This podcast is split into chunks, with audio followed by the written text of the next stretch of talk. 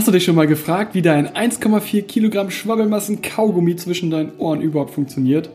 Und glaubst du, das, was du denkst und das, was du siehst, die Realität ist und nichts als die einzig wahre Realität?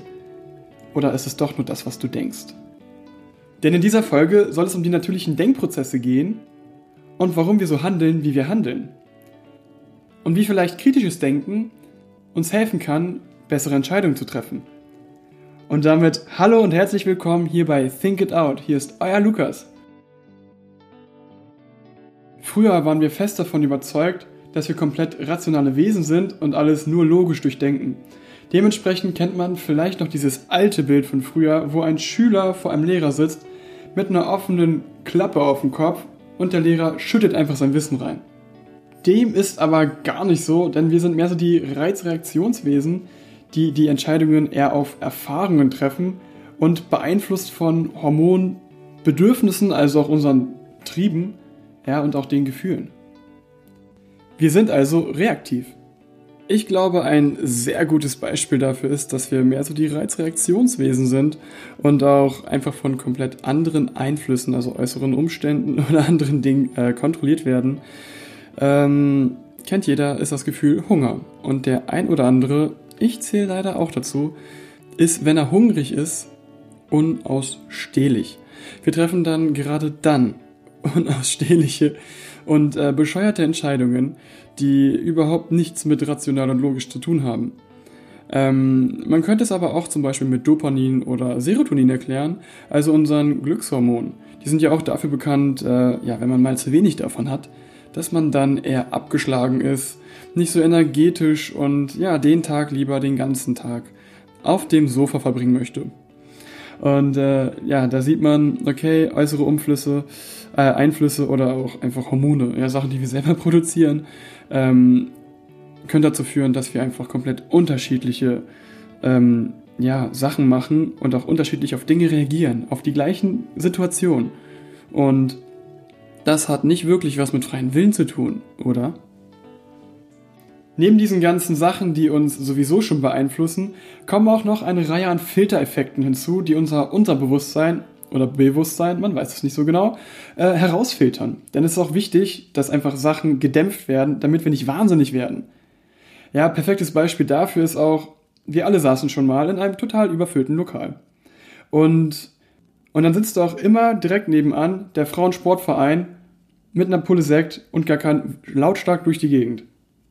Um noch den Gegenüber zu verstehen und auch noch dieses Gespräch zu folgen, blenden wir aktiv die Nebengeräusche aus, zumindest so gut es geht. Und wenn wir uns jetzt einfach mal vorstellen, dass wir das nicht könnten und alle Gespräche in der gleichen Intensität wahrnehmen, könnten wir niemandem mehr folgen. Alles, es wäre ein Wort durcheinander. Und wenn man das mal aktiv versucht zu machen, kriegt man einfach direkt ein zu viel. Da kommt ja auch die Frage auf, was ist dann überhaupt noch unsere Realität und was ist Bewusstsein? Also dass aufgrund dieser Filter und noch den anderen vorher beschriebenen Dingen wir uns ja unsere eigene Realität formen, ist hoffentlich deutlich geworden. Doch was ist das Bewusstsein für dich? Wenn du spirituell bist, glaubst du wahrscheinlich, es ist etwas Immaterielles und sowas wie die Seele. Und du glaubst an die Neurologie und die Psychologie, ist es einfach nur, sind es einfach nur elektrische Hirnstöße, die in deinem Kopf hin und her feuern. Und auch da muss man sagen, dass das Bewusstsein leider noch gar nicht so super erforscht ist. Das Problem in der Bewusstseinsforschung ist folgendes. Anders wie jetzt zum Beispiel in der normalen Gehirnforschung oder in der Traumforschung, ähm, wo man dann eher jetzt äh, das Gehirn darauf untersucht, welche Regionen wofür zuständig sind.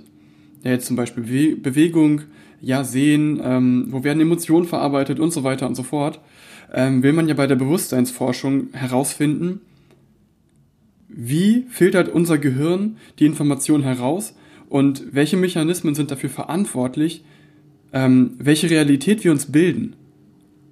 In der Traumforschung ist es so, dass man sich anguckt, okay, welche Stromstöße laufen ab in meinem Gehirn und die können wir messen und wir können sie sogar bildlich wiedergeben. Wir sind also in der Lage dazu, jemanden beim Träumen zuzugucken. Zwar noch nicht in unbedingt guter äh, Filmqualität, aber wir sind dazu in der Lage, was schon ziemlich krass ist. Aber bei der Bewusstseinsforschung ist es so, dass wir uns da angucken, welche Reize von außen kommen und wie unser Gehirn darauf reagiert. Wir wissen zwar, dass der vordere Teil in unserem Gehirn, also der präfrontale Kortex, ähm, ja so eine Art Barriere bildet und äh, dann auch die Realität von unseren Träumen, sag ich mal, abschirmt. Und ähm, ja, bei Psychedelikern ist es ja dann so, dass diese Grenze aufgehoben wird. Und dass man deswegen auch Halluzinationen bekommt. Doch wie genau das funktioniert und wie die elektrischen Stromstöße gemessen bzw. interpretiert werden sollen, stellt ein großes Problem dar. Die Definition von Bewusstsein ist auch etwas schwammig. Denn das Bewusstsein wird folgendermaßen definiert. Es ist die Summe von allen Sachen, die wir im Äußeren wahrnehmen können, vereinfacht gesagt. Also die Summe von allen Reizen, die wir bewusst wahrnehmen und auf die wir reagieren können. Also, naja, nicht gerade sehr spezifisch und auch nicht sehr aussagekräftig. Das zeigt uns, dass da noch eine Menge Luft nach oben ist und wir da noch relativ am Anfang sind. Die Filtereffekte sind auch dafür verantwortlich, dass der sogenannte McGirt-Effekt eintritt. Der McGirt hat nämlich herausgefunden, dass äh, unser Sehen über dem Hören steht. Und dazu habe ich euch ein Video verlinkt, denn dieser Effekt ist megamäßig bescheuert zu erklären. Guckt es euch am besten einfach an. Es ist wirklich ein mindblowing Effekt. Aber jetzt erkläre ich auch noch mal ein. Jeder kennt bestimmt dieses Phänomen, ja, man guckt sich so ein Video an und man weiß eigentlich gar nicht, warum man sich das anguckt. Ja, da passiert irgendwie so ein Bullshit, du siehst irgendeinen Typen und eigentlich passiert gar nichts. Und am Ende wird eine Frage gestellt von diesem Kurzfilm. Wie viele Gorilla hast du gesehen? Oder wie viele Gegenstände wurden in dem Film ausgetauscht? Und dann sollst du das beantworten und dir ist nicht eine einzige Sache aufgefallen. Und warum? Weil du es einfach ausgeblendet hast. Du hast auf die Information geachtet, die in diesem Film vermittelt wird und hast versucht zu verstehen, was zur Hölle soll mir diese Story jetzt sagen. Und du hast aber nicht darauf geachtet, was aktiv im Hintergrund passiert. Also hast du nicht auf die, äh, also hat man nicht auf die visuellen Kleinigkeiten geachtet. Heißt also, wenn wir unsere Konzentration und unseren Fokus auf etwas Bestimmtes lenken, wir andere Dinge automatisch ausblenden. Und das formt auch unsere Realität. Da wir ja auch abhängig sind von unseren Bedürfnissen und Trieben, legen wir auch ganz spezifische psychische Verhaltensnormen an den Tag. Ja, die sind auch einfach durch die Evolution so gekommen ja, denn wir Menschen denken egozentrisch. Wir denken in erster Linie an uns selbst und wollen unsere Bedürfnisse befriedigt haben. Und danach, im optimalen Fall, können wir auch nochmal an andere denken. Und dafür können wir einfach gar nichts und wirklich jeder Mensch unterliegt diesen Automatismus, weil das von Natur aus drin ist und sich so gebildet hat. Wir wollen überleben. Ja, und darauf sind wir getrimmt. Wenn der Säbelzahntiger kommt, will ich wegrennen und nicht vorher erst noch alle anderen wecken und äh, sagen, hier, oh, pass mal auf, da passiert gleich was. Das führt einfach dazu, dass wir wirklich egozentrisch denken. Also sowas wie selbstsüchtig sind, ja, Wunschdenken unterliegen und einfach nur nach unserem eigenen Ermessen handeln. Neben diesen ganzen Filtereffekten, denen wir unterliegen, haben wir aber auch noch eine ganze Menge Filter eingebaut in unserem Kopf. Und zwar welche, die unsere Aufmerksamkeit in eine bestimmte Richtung lenken. Das führt dazu, dass jeder Mensch auch natürlich dann eine unterschiedliche Meinung hat und die gleiche Situation unterschiedlich bewertet. Beziehungsweise auch nur die Sachen wahrnimmt, die er wortwörtlich wahrnehmen will. Wie schon an dem Videobeispiel erklärt, ähm, wo wir dann den Affen offensichtlich nicht wahrgenommen haben, weil wir einfach unseren Fokus nicht darauf gelegt haben. Jeder Mensch bewertet die gleiche Situation immer ein bisschen anders und nie komplett gleich. Das führt dazu, dass jeder Mensch unterschiedlich ist, was ja auch eigentlich ziemlich gut ist. Denn wenn jeder gleich wäre, wäre es ja ganz schön langweilig. Hm, am einfachsten kann man das mal an einem äh, Fußballspiel verdeutlichen. Naja, wenn man im Stadion ist, dann hat man auf der einen Seite jetzt, sagen wir mal, den FC Bayern-Fan und auf der anderen Seite den Dortmund-Fan. Und äh, wenn jetzt der Bayern-Spieler eine richtig gute Chance hat und kurz davor ist, ein Tor zu schießen und dann der ähm, Gegenspieler ihn den Ball wegnimmt und dabei ein bisschen heftig umgrätscht, dann wird sich der Dortmund-Spieler freuen, also der Dortmund-Fan. Und der Bayern-Fan würde sich höchstwahrscheinlich denken, ja, scheiße, Schiri, was ist los mit dir? Warum pfeifst du nicht? Locker Elfmeter. Ähm, gleiche Situation, unterschiedlich bewertet. Und ähm, ja, den einen freut es, den anderen nicht so. Und das äh, liegt einfach daran, dass wir unsere Aufmerksamkeit eben in unterschiedliche Richtungen lenken. Und ähm, wenn man dann mal so überlegt, okay, warum ist der eine denn ein Fan von dem Team und der andere ein Fan von dem? Hm, das kann an ganz vielen Dingen liegen. Einerseits an der Erziehung, ähm, vielleicht aber auch von den Medien oder der Gesellschaft. Also könnte man sagen, hauptsächlich durch äußere Einflüsse. Aber auch eigene Interessen und Erfahrungen spielen da äh, mit rein. Denn wenn man jetzt zum Beispiel in München wohnt und mit einem, naja, Dortmund-Trikot durch die Gegend läuft, könnte es passieren, dass man da in meinem blöden Spruch abkriegt. Und äh, ja, wenn das in jungen Jahren passiert, machst du das vielleicht nicht nochmal und änderst vielleicht sogar deine Meinung deswegen. Also, äh, wenn man da mal eine schlechte Erfahrung gemacht hat, dann ähm, ja, kann das definitiv sowas auch mit beeinflussen. Und all diese Sachen, die Erziehung, die Erfahrungen, die wir machen und dann ja auch ähm, die Meinungen, die wir davon im Endeffekt uns bilden, führen dazu, dass wir komplett unterschiedliche Stufen des Denkens durchlaufen. Und die durchläuft jeder Mensch, denn von Geburt an ist man noch relativ einfach gestrickt. Naja, man hat ja auch noch nicht wirklich den Erfahrungsschatz, auf den man zurückgreifen kann. Und äh, im Laufe des Lebens durchläuft man definitiv ein paar Stufen davon. Und ähm, welche das so sind und wie man da in die einzelnen Stufen hinkommt und was sie so auszeichnet, gucken wir uns jetzt mal kurz an. In der ersten Stufe sind glücklicherweise kaum noch Erwachsene und eigentlich nur Kinder. Das ist so die Stufe des fremdbestimmten Denkens. Wie der Name schon sagt, glaubt man das bedingungslos, was andere einem sagen. Man hinterfragt die Information einfach nicht.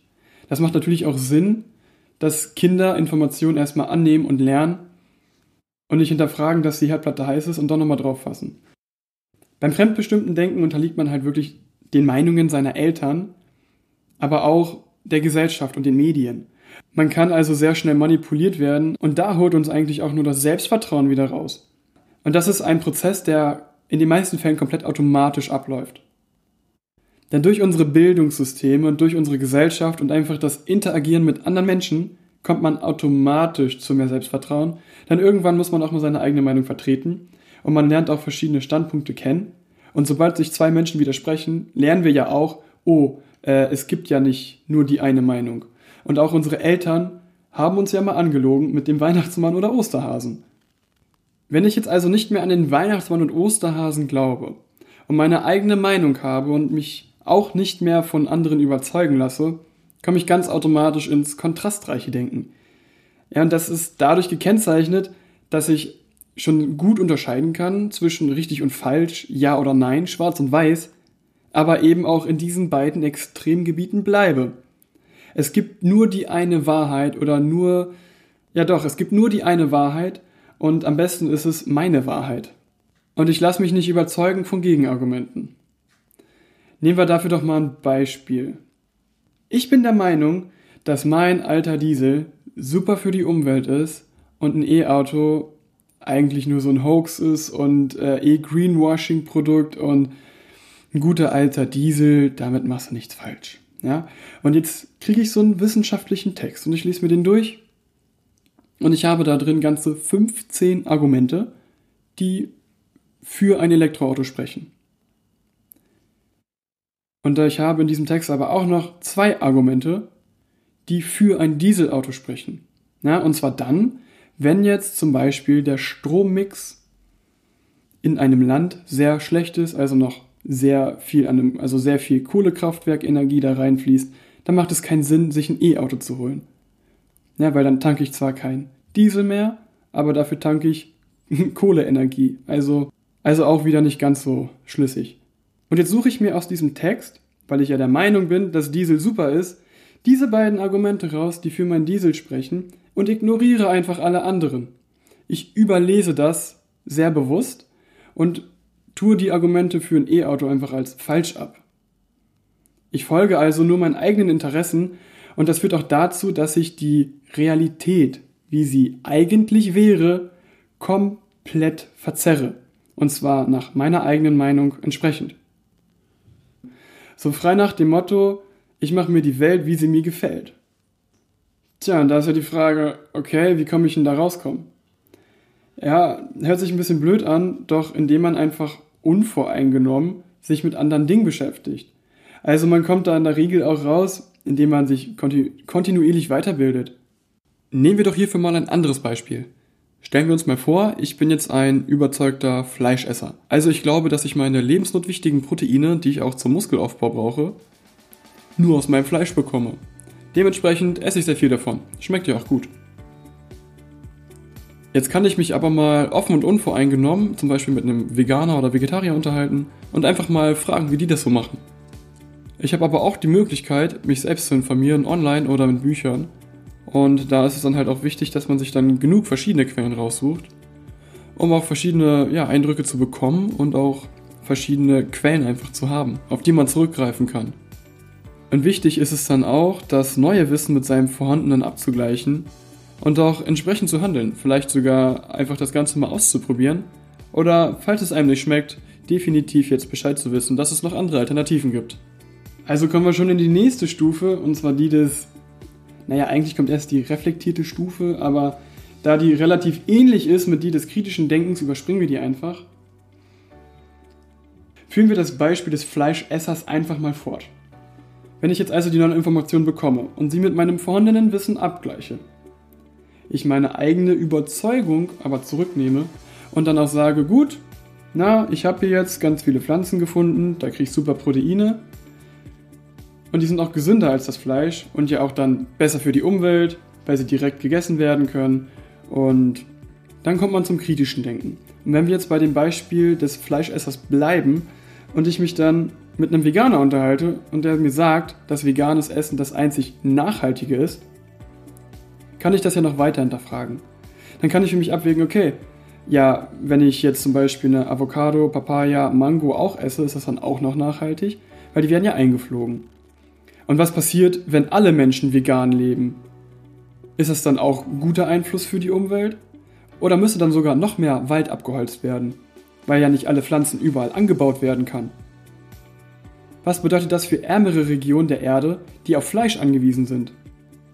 Oder würde es sogar Sinn machen, eine gewisse Anzahl an Nutztieren noch zu halten, eben weil ich nicht überall Pflanzen anbauen kann, die ich gerne möchte, sondern dann auch einfach Weideflächen nutze, die noch vorhanden sind? Beim kritischen Denken geht es also ums aktive Hinterfragen, ums Reflektieren und nicht um die eigene Meinung und schon gar nicht um die eigenen Emotionen. Es wird also logisch analysiert und es werden die Folgen komplett durchdacht. Zum kritischen Denken zählen aber auch ganz bestimmte Verhaltensnormen, die im kompletten Gegensatz zu dem psychologischen am Anfang erklärten stehen. Denn ich muss mich komplett vom Egoismus lösen. Ich muss unvoreingenommen sein und alle Meinungen mit einbeziehen und abwägen. Ich muss zuhören und darf auf keinen Fall jemanden auf persönlicher Ebene angreifen. Es geht auch darum, zu versuchen zu verstehen, warum andere auf eine andere Meinung kommen. Und es geht auch um die Gerechtigkeit dahinter, wirklich alles neutral zu bewerten und zu beobachten. Aber selbst diese Verhaltensnormen fallen vielen ausgebildeten Wissenschaftlern sehr schwer. Denn das strebt einfach gegen unsere Natur. Dennoch können diese Verhaltensnormen helfen, auch besser einfach im Miteinander umzugehen. Wie kann ich also dahin kommen und wie kann mir kritisches Denken und wie kann mir kritisches Denken helfen, bessere Entscheidungen zu treffen? Man könnte sagen, dass wir schon ganz gut in unserer schulischen Laufbahn und auch in den späteren weiterführenden Schulen und auch im Studium darauf ja, trainiert werden. Zumindest werden uns die Basics beigebracht. Denn, denn wir werden auch zum Beispiel vom Lehrer gefragt, was denkt ihr zum Beispiel über das Thema Geologie, bevor man das Thema komplett durchbehandelt? Um einfach die Kinder darauf zu trainieren, eigenständig zu denken. Außerdem werden heiße Diskussionen auch in Klassen angeregt, wo man auch lernt, andere Menschen ausreden zu lassen und auch verschiedene Meinungen gelten zu lassen. Denn jeder hat ja irgendwo eine andere Sichtweise. Das lernen wir also schon sehr, sehr gut in der Schule. Man kann es aber auch durch Eigeninitiative lernen, beziehungsweise schulen, indem man sich selbst zwingt, einfach mal kritisch über ein Thema nachzudenken.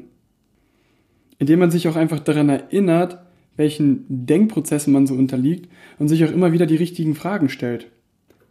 Außerdem bringen auch Interaktionen mit anderen einen immer weiter, denn dort, wie gesagt, lernen wir auch andere Meinungen kennen und es hilft auch, sich zum Beispiel eine Art Mentoring in bestimmten Bereichen zu unterziehen. Denn das Problem ist beim kritischen Denken, dass wir nur dort kritisch denken können, wo wir auch Wissen haben. Heißt also im Umkehrschluss, ich kann nur dort kritisch denken, in den Themengebieten ich mich auch auskenne. Also können wir zusammenfassend sagen, du kannst es dir selber beibringen und dich immer weiterbilden. Du kannst ähm, ja dich einfach mit anderen Leuten treffen und auch versuchen dann äh, andere Standpunkte mal ein, ähm, einzugehen und auch mal Dinge von ja einfach anderen Sichtweisen zu betrachten. Einfach ein bisschen rumphilosophieren. Oder du kannst auch zum Beispiel ähm, auf Seminare gehen oder dir so eine Art Mentor holen, der dich da einfach ein bisschen weiterbringt, wie man das jetzt auch formulieren möchte. Also man hat verschiedenste Möglichkeiten, um sich das ein bisschen weiter anzueignen und sich selbst dazu trainieren. Was habe ich also davon, wenn ich kritisch hinterfragen kann?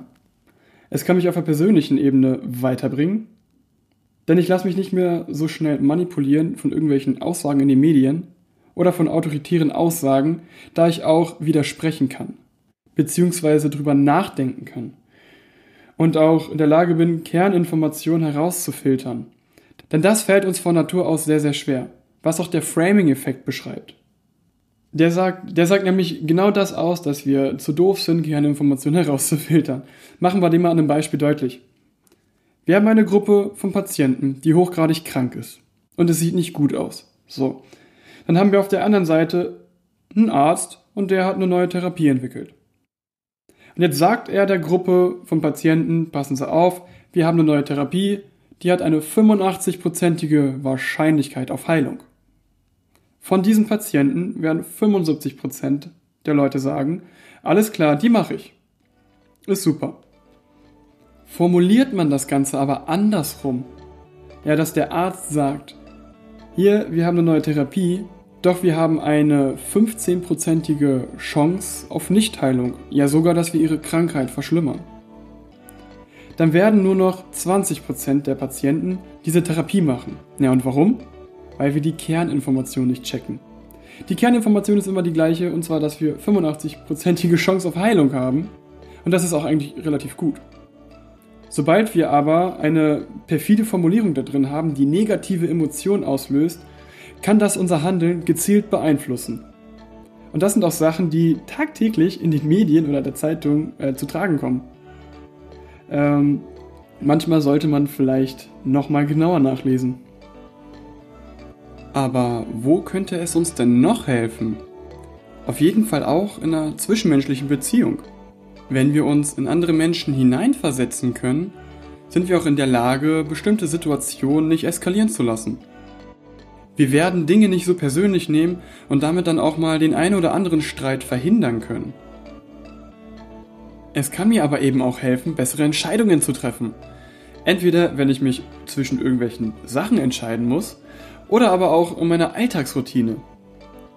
Indem ich mich einfach frage, okay, welchen wirklich langfristigen Nutzen habe ich jetzt aus dieser Situation oder von diesem Gegenstand? Ähm, oder aber, indem ich mich selber mal hinterfrage und, ähm, naja, auch einfach mal ein bisschen rumspinne, was passiert in den nächsten 30 Jahren? Was ist, wenn ich das so lange weitermache? Habe ich da einen guten Nutzen draus oder eher einen schlechten? Und ähm, so ist man dann in der Situation, für sich vielleicht einen ein oder anderen besseren Weg zu wählen. Gerade wenn es auch ums Thema naja, Konsum geht, kann man da vielleicht sich selbst manchmal ein bisschen bremsen. Denn äh, auch ich bin vor allem so ein kleiner Technikgeek. Gerade wenn es um den PC geht, äh, könnte ich mich immer wieder neu eindecken mit irgendwelchen Teilen. Ähm, doch immer wenn ich darüber nachdenke, will ich unbedingt eine neue Grafikkarte haben und äh, einfach damit ich ja die Spiele auf einer geileren Grafik zocken kann, weil es unglaublich schön aussieht und es langsam mal wieder Zeit wird. Äh, aber naja, wenn ich das für mich selber so hinterfrage, lohnt es sich einfach in keinster Weise, denn äh, mein Bildschirm ist viel zu schlecht. Ich müsste mir einen neuen kaufen. Alleine das würde schon wieder den Preis verdoppeln. Und ich habe keinen Bock, eigentlich 600 oder noch mehr Euro auszugeben dann für eine Grafikkarte und ein Display. Und ähm, naja, hinzu kommt leider auch noch, ich spiele eigentlich gar nicht mehr wirklich am Computer. Und äh, einfach weil ich das früher immer so gemacht habe und das meine Gewohnheit von früher war, ähm, will ich unbedingt eine neue Grafikkarte haben. Doch ähm, wenn ich das so für mich hinterfrage, muss ich immer wieder feststellen, lohnt es sich nicht, so viel Geld in diesen Computer jetzt reinzustecken, nur damit ich jetzt meine Spiele auf einer besseren Grafik spielen kann, die ich aber leider nicht spiele. in der Alltagsroutine sieht es ähnlich aus. Wenn ich jetzt, sagen wir mal, eine Angewohnheit habe, die nicht unbedingt so optimal ist, nehmen wir mal hier das Beispiel Rauchen. Ähm, und ich mich dann frage, okay, was passiert denn in 35 Jahren oder in 30 Jahren, äh, wenn ich das so weiterführe? Dann wird man höchstwahrscheinlich feststellen, naja, die Lunge wird auf jeden Fall abnehmen. Also die Leistung, das Volumen und ähm, naja, mein Herz-Kreislauf-System wird drunter leiden, die Arterien können sich verengen, ähm, man hat nicht mehr so viel Energie, nicht mehr so viel Leistung, nicht, man kann nicht mehr gut durchatmen. Naja, es hat halt viele Auswirkungen oder kann viele Auswirkungen haben. Und äh, wenn man sich diese Frage konkret stellt und für sich feststellt, okay, ich habe nicht diesen positiven Nutzen davon, den ich eigentlich haben möchte, beziehungsweise ähm, möchte ich das nicht, dass das in den nächsten 30 Jahren eintritt, kann das eine Motivation sein, sowas dann zu lassen. Doch dafür muss man sich kritisch mit sich selbst und seiner Situation auseinandersetzen. Das ist jetzt auch vielleicht schon ein, ein eher spezifisches Beispiel gewesen, aber das kann man mit allen möglichen Sachen machen, mit seinem, mit seinem Essen, mit seinen sportlichen Aktivitäten, äh, mit allem Möglichen. Denn äh, eigentlich weiß ja jeder, was einem gut tut und was nicht. Und auf der anderen Seite ähm, handelt man aber nicht. Und ich glaube, das liegt daran, dass man das zwar irgendwie weiß, für sich aber nicht verinnerlicht hat und schon gar nicht kritisch und richtig hinterfragt hat. Wenn ich mir also die Konsequenzen sehr bewusst mache, komme ich auch zum wirklich allerwichtigsten Aspekt des kritischen Denkens, nämlich dem proaktiven Handeln.